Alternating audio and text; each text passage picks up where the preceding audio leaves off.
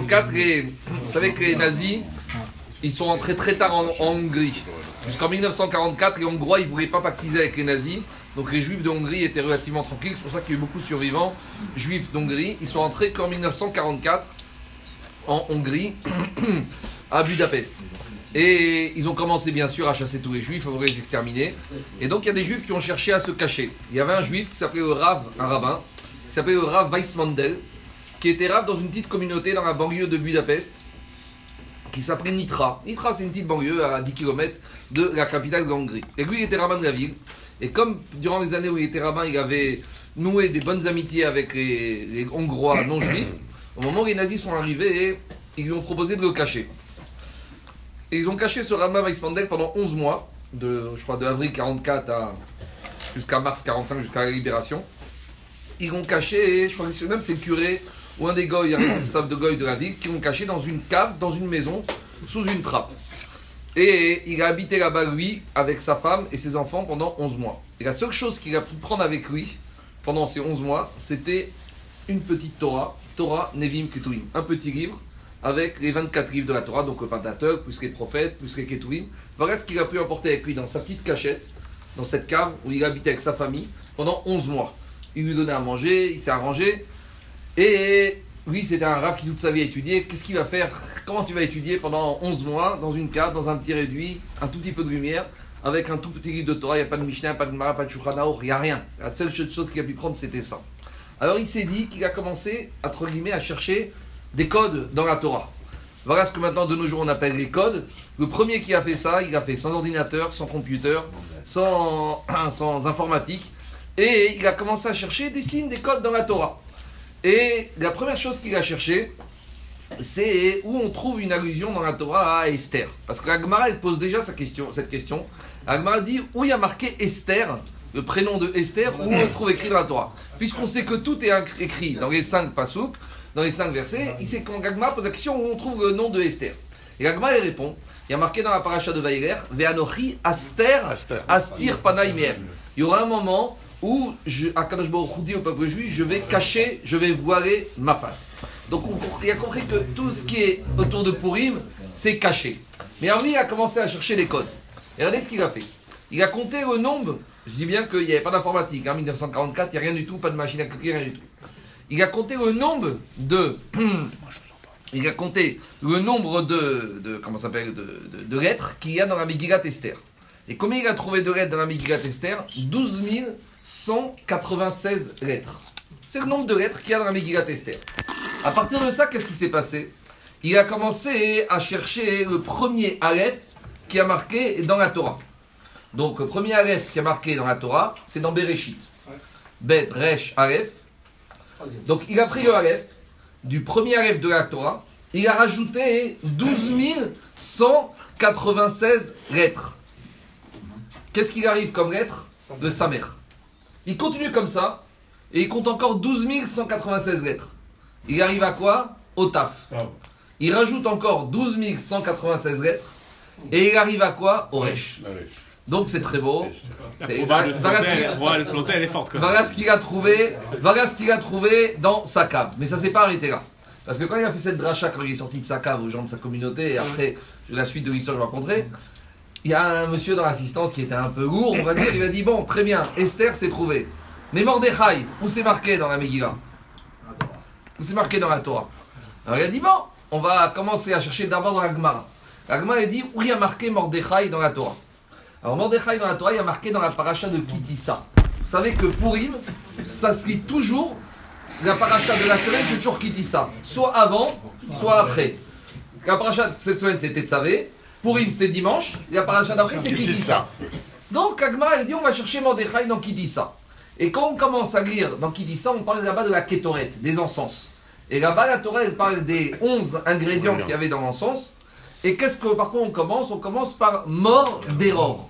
Mort traduit en araméen le Targum, comment ça se traduit? Mira Dachia.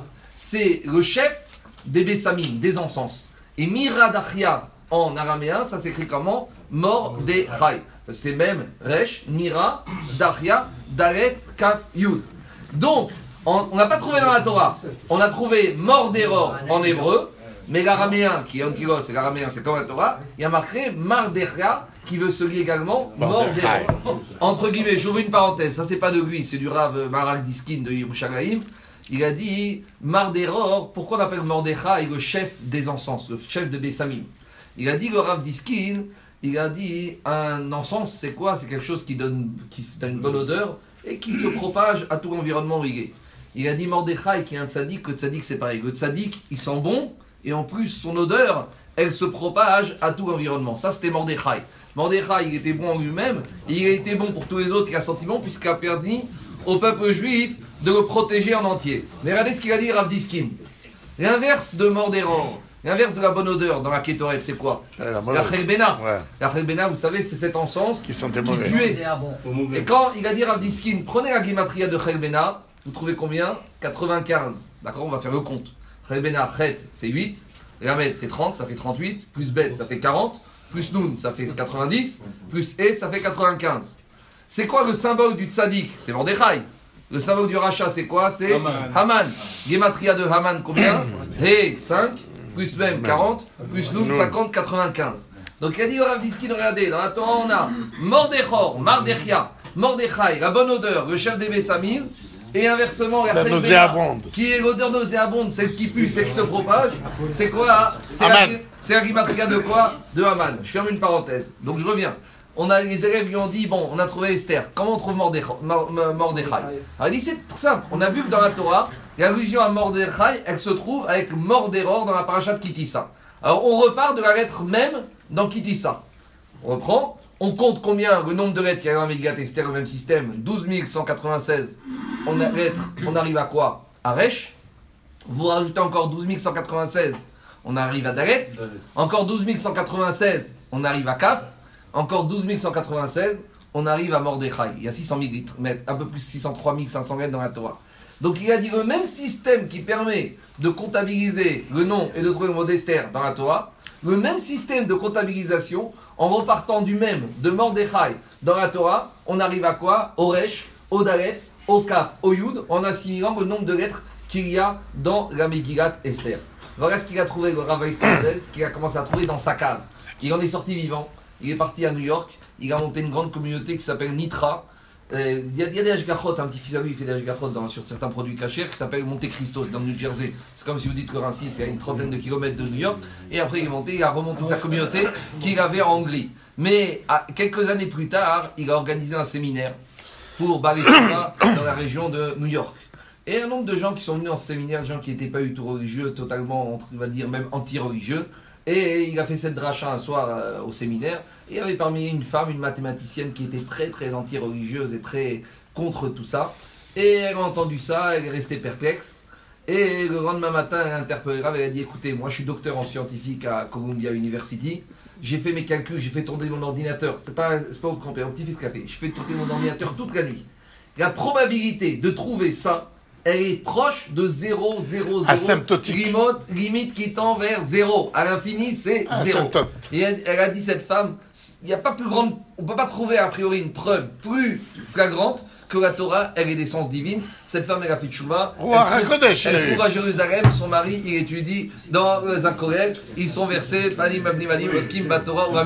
Tout ça pour dire, Raotai, comme on a dit Shabbat, il ne s'agit pas de rechercher ça en permanence. Mais nous, on n'a pas de doute, puisque tous les gens qui sont ici, ils sont ma'aminim, ils sont croyants, etc.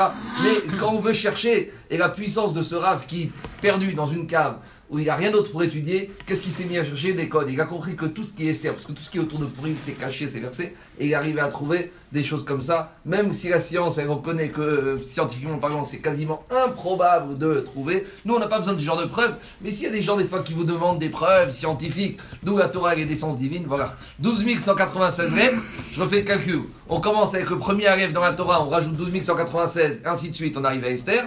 Et Mordechai, on repart de Mordéror de Kitissa, 12 196, on arrive à Resh, Dalet, Kaf, Yud. רבי יחניה בן אשר אומר רצון לבוא זכות ישראל ותירא יברם דרום מצוות שלמה אדוני יתרבץ למען צדקו ירדיק תורה וידיר התגדל והתגדל שם רבה.